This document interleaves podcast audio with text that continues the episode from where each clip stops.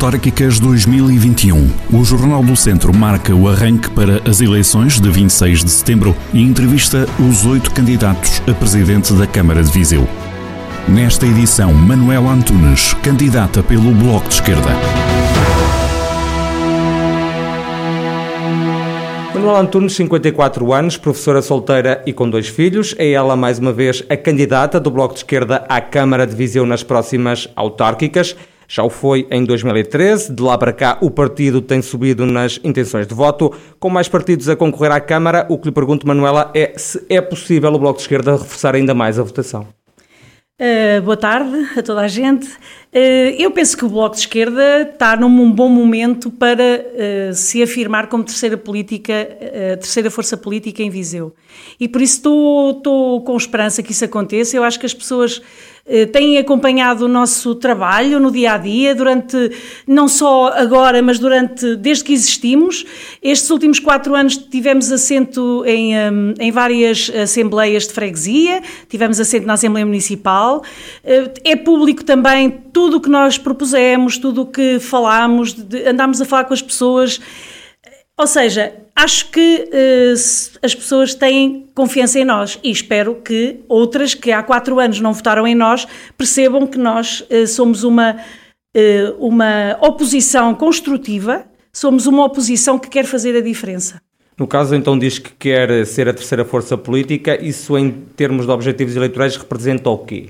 Representa reforçar os, o número de eleitos e eleitas que temos em algumas assembleias de freguesia, reforçar também o número de eleitos eh, na Assembleia Municipal e, claro, que a entrada na primeira, numa, nesta primeira vez na Câmara seria realmente, um, digamos, uh, o grande objetivo. É o grande objetivo, é elegermos, neste caso, a minha pessoa, porque sou a primeira da lista, como entrar na Câmara Municipal de Viseu na variação sem pelouro. Eh, se, se, claro que se muita gente votar em nós, até podemos correr o risco de ganhar a Câmara. Quem sabe tem que ser sempre esse o objetivo. A gente entra num jogo para ganhar. Pode-se perder isso faz parte das regras do jogo.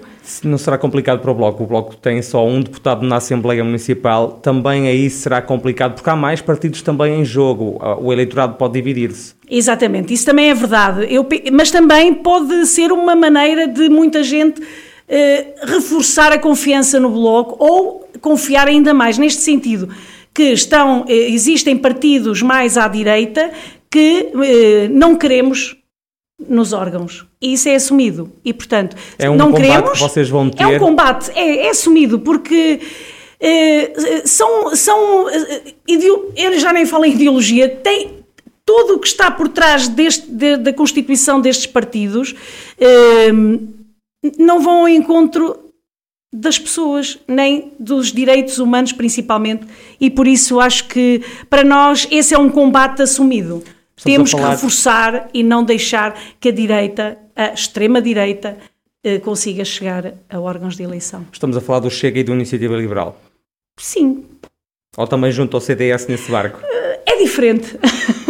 Eu penso que é muito diferente. O CDS tem dado provas que é um partido de direita, mas é um partido moderado, é um partido que faz, faz parte da história portuguesa e faz parte, principalmente aqui em Viseu, faz parte da história da cidade. Acho que não era bom para a cidade o partido desaparecer, como muita gente diz. Aliás, eu não acho bom, eu, eu acho ótima a existência de muitos partidos e que tenham pluralidade de ideias, etc. Agora, neste saco, digamos assim, peço desculpa por, por, esta expressão, não podemos meter toda a gente, porque temos eh, alguns partidos que, em termos de direitos humanos, para mim, isso é um fator fundamental. A questão da defesa dos direitos humanos no seu, na sua ideologia, nos seus programas, etc.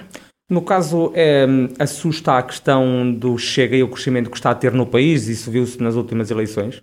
Assusta, assusta.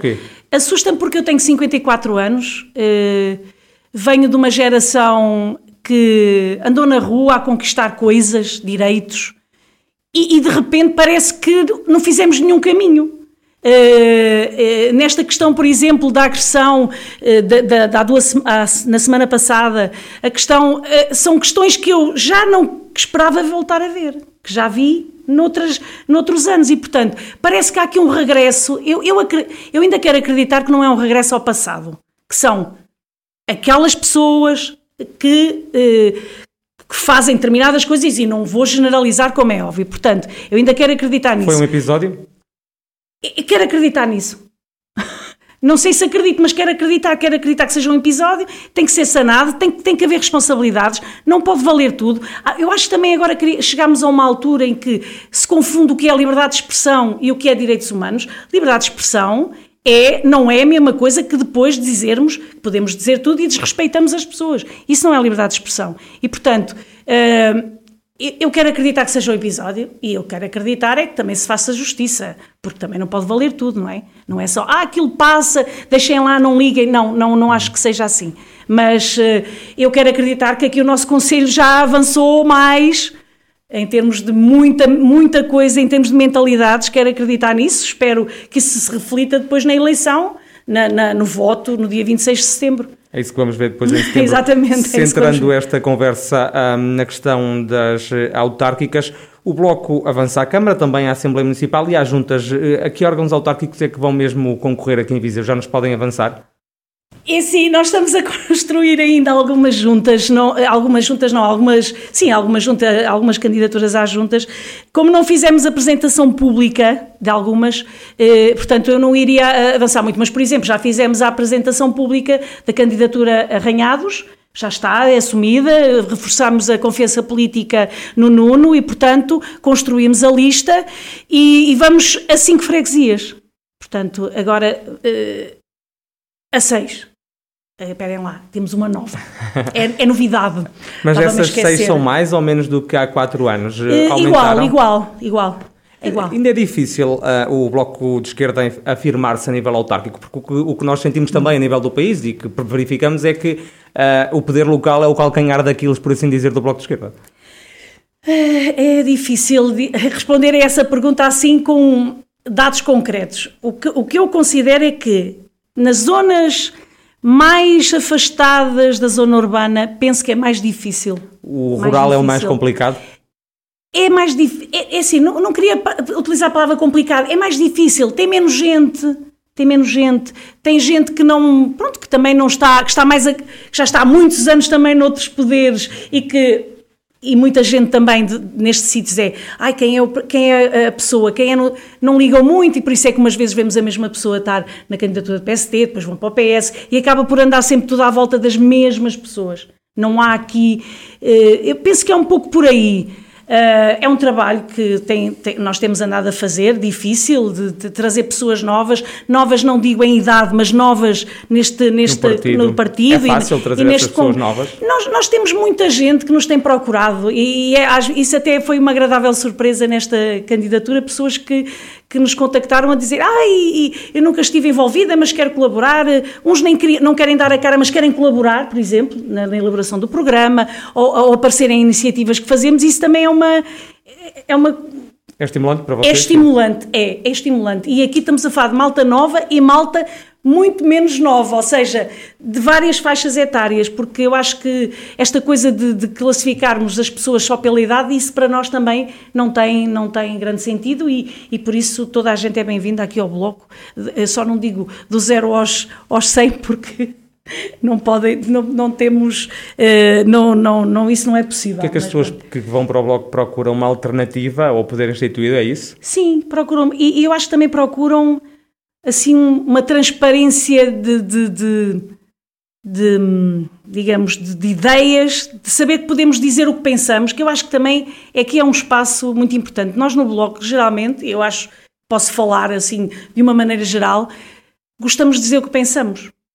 E, e dizemos, muitas vezes, eh, assumindo riscos para, para a própria sei lá, ou individualmente ou mesmo para o próprio partido dizer assim, se calhar se não disséssemos bem assim, se calhar não perdíamos mas se calhar é esse, é esse que faz a nossa diferença, é nós dizermos o que pensamos, lutar pelo que acreditamos, independentemente dos poderes que estão instalados. Ou seja, não, não temos que ter medo de nada. Temos, uh, acho que, uma frontalidade muito grande uh, a falar com as pessoas e eu acho que isso também é o que as pessoas gostam em nós, é sermos frontais. E com essa frontalidade, uh, como é que classifica estes anos, estes 30 anos de governação PSD e agora este regresso do Fernando Ruas a esta luta partidária? Ora bem, Eu tenho um enorme respeito pelo Dr. Fernando Ruas, conheço há décadas, não é? De, desde a minha infância, portanto. Já uh, trabalhou com ele, na altura ele até era Presidente de Câmara quando estava à frente da, CPCJ, Sim, é? trabalhei com ele e, e também enquanto mais jovem, que numa, numa participação que eu tive nos Jogos Sem Fronteiras, colaborei, colaborámos juntos, etc. Mas uh, a verdade é que eu como, e principalmente aqui na zona que eu conheço melhor e, e que tenho acompanhado. Está a falar do quê? Do centro da cidade? Por, sim, eu sou moradora do centro histórico e tenho assim umas grandes mágoas com o Dr. Fernando Ruas. Olhando para o Conselho e, e, e percebendo o Conselho também, porque hum, nós não podemos deixar para trás as pessoas, as pessoas. Isto para nós é clarinho. E valorizar apenas a questão do que mostramos para quem vem ver ou para quem passa, isso não é, eh, digamos, a melhor política para, para o Conselho. Vou dar é pequenos são... exemplos, exatamente, vou dar pequenos exemplos. Como sabemos, a nossa, o nosso Conselho é conhecido como, até a cidade, agora já Conselho, porque agora as rotundas estão por todo lado. Nós somos conhecidos pela cidade das rotundas. Se por um lado as rotundas vieram criar alguma organização, e toda a gente sabe isso a nível nacional, já de, em termos de circulação, de trânsito, etc., o que aconteceu aqui foi um desinvestimento nos centros da, da, do, das várias freguesias, como por exemplo o Centro Histórico de Viseu, e centros históricos das outras freguesias, e houve um proliferar de construções e de, e de alargamento de. de, de, de Estradas? não é só de estrada, é de, de construções de casas, de prédios um pouco desorganizada à volta, desvalorizando a parte interior das freguesias Ou e seja, a cidade foi crescendo para fora, esquecendo-se do interior? Do interior, eu acho que sim. Essa é uma visão que, eh, que eu acho que que se consegue perceber isso. Vamos ver a Viseu. Viseu está, apesar de nos últimos anos ter havido algum pequeno investimento em alguma recuperação, por exemplo, de, de casas históricas, etc., mas se dermos uma volta, Ainda há muito a fazer. 80% das casas que já estavam devolutas a, no tempo do Dr. Fernando Ruas assim estão. Algumas até foram adquiridas pela Câmara e continuam ali, até parece que há uma intencionalidade de, na espera de, do abatimento da, da casa para poderem fazer outro tipo de construção, ou seja, não houve um investimento para fixar as pessoas nos, nos sítios onde trabalham. E isto também se aplica, não é só ao centro da cidade, noutras freguesias. É que não podemos querer que as freguesias tenham. Um, ehm, desenvolvam quando se tiram serviços das freguesias e põem tudo na cidade, não é? Ou seja, quem é que escolhe viver no sítio mais longe da freguesia, se para tratar de um simples papelinho de qualquer coisa tem que tem se que deslocar. Cidade, e depois voltamos à questão, de, e, e isto leva-nos logo à questão dos transportes. O Conselho não tem uma rede de transportes públicos que permita esta mobilidade de toda a gente dentro do próprio Conselho para poder desde trabalhar em condições e não ter que ter carro, até à questão lúdica e à questão cultural. Mas a Câmara diz que melhorou com o MOVE, até já aquela questão do, do sistema com transporte a pedido. Pois, a pedido, e, a pedido, mas agora, porque esse pedido também já era para ser um pedido de há oito anos atrás, quando veio a primeira ideia, penso que já foi no primeiro mandato deste, deste Executivo. Uh, é assim, ainda bem que, há, que agora há essas melhorias, não sei se estão a ser concretizadas na prática daquilo que a gente percebe, as pessoas continuam com estar numa paragem de autocarro e sem saber a que hora chega o autocarro. Porque nem, nós temos que ter uma coisa muito clara. A tecnologia é espetacular, ajuda-nos imenso, mas uma grande parte da população não tem acesso a essa tecnologia. E para quem eu, eu, por exemplo, que vivo perto de uma paragem de autocarro e cruzo-me com muitas pessoas que vêm à terça-feira feira, à feira semanal, que estão ali parados à espera a ver quando vem o seu autocarro, porque não têm noção, porque se não têm uma aplicação para consultar o horário, ou se já passou, ou se já. Portanto, isso é tudo bonito quando também a outra parte está resolvida. A parte da tecnologia devia acrescentar quando a informação está clarinha para toda a gente. O que então diz é que é preciso mais autocarros, mais mobilidade. Mais mobilidade, mais horários, que sirva às populações, que se perceba se aqui nesta freguesia o que é que se, qual é a necessidade. E isto também só acontece se houver um trabalho entre a Câmara, as freguesias, a sério, não é? Porque nós também sabemos que muitas freguesias não, quer dizer, trabalham em conjunto com a Câmara, mas estamos, digamos, como é que eu hei de dizer isto? São dependentes, não choram o suficiente. Pronto, é um pouco por aí, pronto, é um pouco por aí. Eu acho que não têm aquele, não, não têm aquele espírito tão reivindicativo porque estão dependentes uh, e estão mais ligados ao poder que está na Câmara e então têm sempre este problema. Nota-se isso na Assembleia Municipal, quando há votações de alguns assuntos, até parece que cá fora há muita conversa e que vamos, epá, temos, precisamos disto, precisamos, mas depois chegamos lá dentro e quando, se, quando é a questão é do aprovado. voto, tem que ser tudo aprovado, é, é difícil, é difícil. O Bloco de Esquerda tem como lema nestas autárquicas o que faz falta. O que é que faz falta à Viseu, Manuela?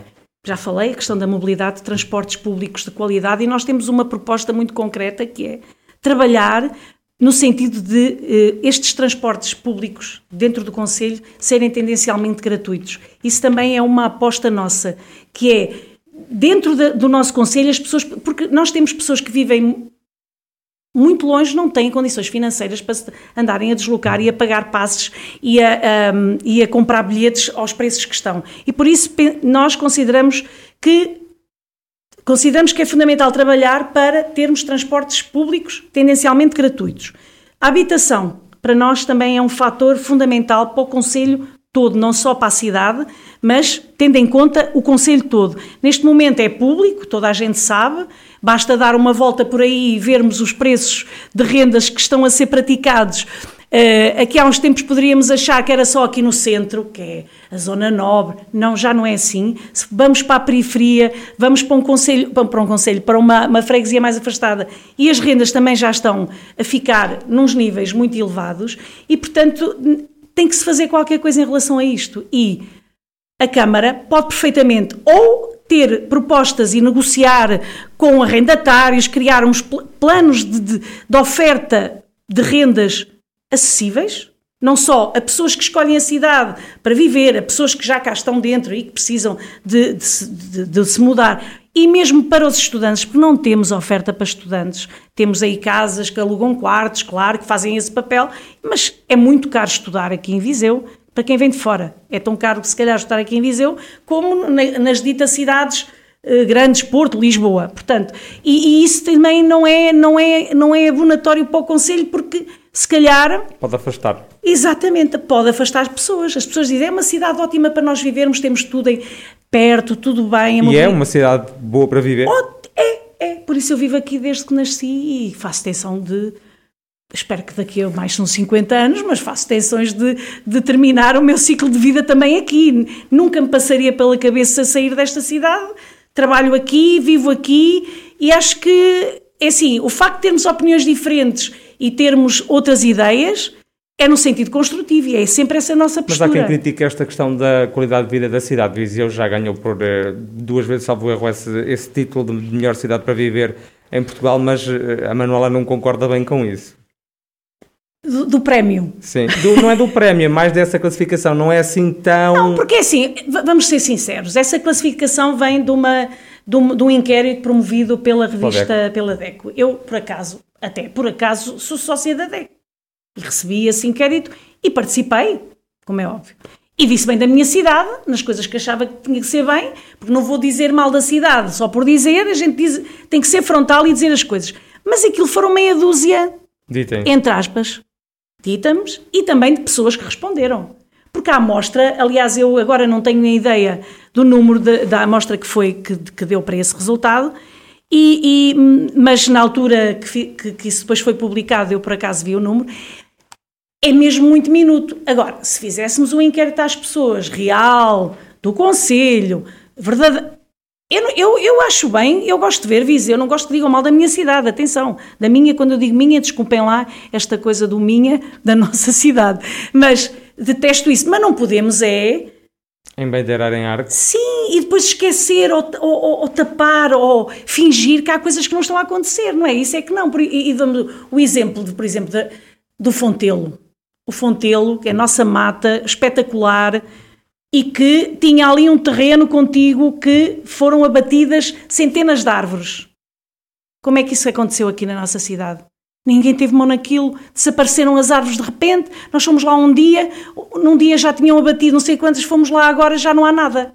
E tudo porquê? Porque não há esta preocupação de cuidar das coisas, classificar, impedir e a Câmara assumir isso. O PDM está por alterar há anos e aquele espaço está ali há anos cheio de árvores centenárias e que basicamente já fazia parte da biodiversidade do Fontelo, em tudo, e de repente as pessoas, e bem, porque não cometeram nenhuma ilegalidade, não é? É, que, é um espaço privado. É, é um espaço privado, mas que podia ter tido uma intervenção da Câmara em defesa do melhor para a cidade, que era o ambiente, a biodiversidade e as pessoas. A Mata de Fontelo também é uma das prioridades do Bloco, nomeadamente da, da Manuela. Defende a, a, classificação da mata? Sim, a classificação da mata é urgente, é mesmo urgente classificá-la, porque é uma maneira de a proteger e de, apesar dela estar eh, tem alguns parâmetros em que está protegida, de uma, no todo não está protegida. Nós defendemos também a criação de um centro de interpretação da própria biodiversidade da mata, que pode servir, é, é, quer serve para preservar, estudar a mata de Fontelo, mas também ao mesmo tempo ter esta vertente educativa para, para a questão da, da, educação ambiental e pode-se fazer muita coisa. A mata tem edifícios Uh, próprios, que não precisa-se de construir nada, é reconstruir, qualificar e potenciar a mata de Fontelo. Temos a questão da, da mata também da, da, do, do crasto, que está completamente ao abandono, e digo completamente neste sentido, está a passar por uma, por uma crise de, de hum, por uma doença que atingiu os pinheiros. Um. Exatamente. E, portanto, eh, não há intervenção ali naquele espaço há décadas. Uma limpeza e é uma mata do quando. Estado. Exatamente. E é uma mata do Estado, mas que a Câmara está no seu conselho. Tem, tem que ter, tem que fazer alguma coisa, pelo menos exigir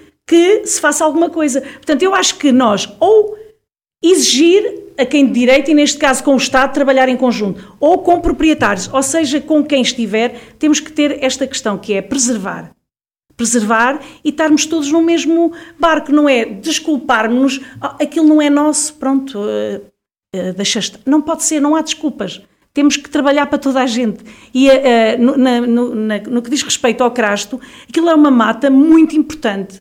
É uma serra, a gente chama Serra do Crasto, mas com aquela aquele tipo de vegetação é muito importante para, para, nosso, para o nosso conselho todo. Muita gente pensa só no Fontelo, mas não é só o Fontelo que é um pulmão. Aquela mata também é um pulmão da cidade, da Exigência, cidade e do conselho. Exigência também do Bloco de Esquerda é a questão do comboio, continua a ser uma das grandes defesas. Sim, o comboio é, é assim, como isto quando, quando uma pessoa já tem eh, uma determinada idade consegue já fazer essas análises do uh, aqui há uns anos, não é? No meu tempo, é aquelas frases que a gente gosta muito de ouvir. Pronto, eu no meu tempo, eu ainda sou do tempo que tinha cá uma linha de comboio e que apanhava aqui automotor para ir à ligação para Lisboa, para o Porto e à Santa Coma, etc. De repente, e aí temos que falar as coisas pelos nomes, porque foi com o executivo Dr. Fernando Ruas que desapareceu a linha de comboio no, no nosso Conselho. Como é óbvio, aproveitando que essa, o Bloco de Esquerda, que a nível nacional apresentou um programa para a linha da ferrovia, onde, onde inclui esta linha de Aveiro, eh, Mangualde, que, linha, linha, eh, portanto, que liga ao litoral e depois vai para a Europa, para aí fora, com paragem em Viseu. E isto para nós é ponto assente, nós queremos isso. Queremos isso. E, portanto, também está já no Plano Nacional da Ferrovia Portanto, é uma luta que não pode parar e não se pode andar a dizer, mas então e agora? Ah, vamos esperar. Não, tem que ser, tem que ser. É uma daquelas. É, nós somos a, é a única capital de distrito que não tem a ligação de comboio. Não somos a única no país todo, devemos ser das poucas somos das poucas. Agora estava a ver qual era a, a capital do distrito, eh, mas é lá para cima, para o norte. Um, Ainda nos carris, eh, Manuela, e o funicular? O que é que tem que ser feito do funicular? Eu não queria nada falar no funicular. Eu digo isto publicamente porque, pronto, porque o funicular... Eu lembro-me quando o funicular foi colocado ali. Ninguém era a favor do funicular, ninguém queria o funicular. Uh, foi à Assembleia Municipal, aquilo tudo, e pronto. E o funicular acabou por aparecer. E eu lembro-me até que dentro do próprio executivo da altura do Dr. Fernando Ruas, que havia algumas vozes contrárias ao funicular. E portanto, uh, nós colocámos o funicular quando já ninguém construía carris dentro em centros históricos e ia destruir, porque aquilo, aquela obra. Portanto, eu acho que o funicular não devia estar ali. E outra alternativa. A solução será desmantelá-lo ou mesmo utilizar aquele projeto que havia do, do, do Presidente Almeida Henriques, a questão do transporte autónomo ou sem condutor? Sem condutor. Isso, aliás, esse, esse projeto, já na altura, quando foi colocado, já alguns países estavam a adotar esse sistema, que é muito mais. Era, na altura falou-se muito nisto. Eh, era o ideal em termos de gastos, de consumos e até de preservação, porque aqueles carris também estão a perturbar os edifícios históricos que foram recuperados e, e têm, portanto, estão sempre com isto, quem, é? quem, percebe destas coisas de arquitetura e tal, percebe que isto, eh, sempre a, a, a, com aqueles movimentos contínuos, as infraestruturas têm sofrido algumas rachas e algumas, algumas danificação. Muito bem, chegamos ao fim do nosso tempo. Obrigado, Manuela, por ter vindo então a esta entrevista. Entrevistas que a Rádio Jornal do Centro está a fazer a todos os candidatos à Câmara de Viseu nas próximas autárquicas. Autárquicas 2021. Acompanhe os oito candidatos a presidente da Câmara de Viseu com entrevistas exclusivas para ouvir ao longo da semana na Rádio Jornal do Centro. De segunda a quinta-feira, às 11 da manhã e 6 da tarde. E sempre em podcast, nas plataformas digitais e em jornaldocentro.pt. Rádio Jornal do Centro. Estamos no centro da sua vida.